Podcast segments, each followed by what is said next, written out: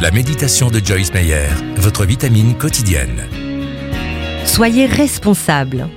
Vous, au contraire, vous n'êtes pas livré à vous-même, mais vous dépendez de l'Esprit, puisque l'Esprit de Dieu habite en vous.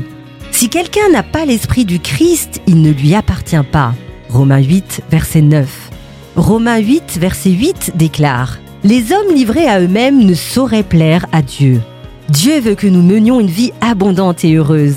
Il nous dit ici Si vous marchez dans l'Esprit, vous récolterez les bénédictions d'une vie contrôlée par l'Esprit, à la fois maintenant et plus tard. Soyez responsable de vos choix aujourd'hui.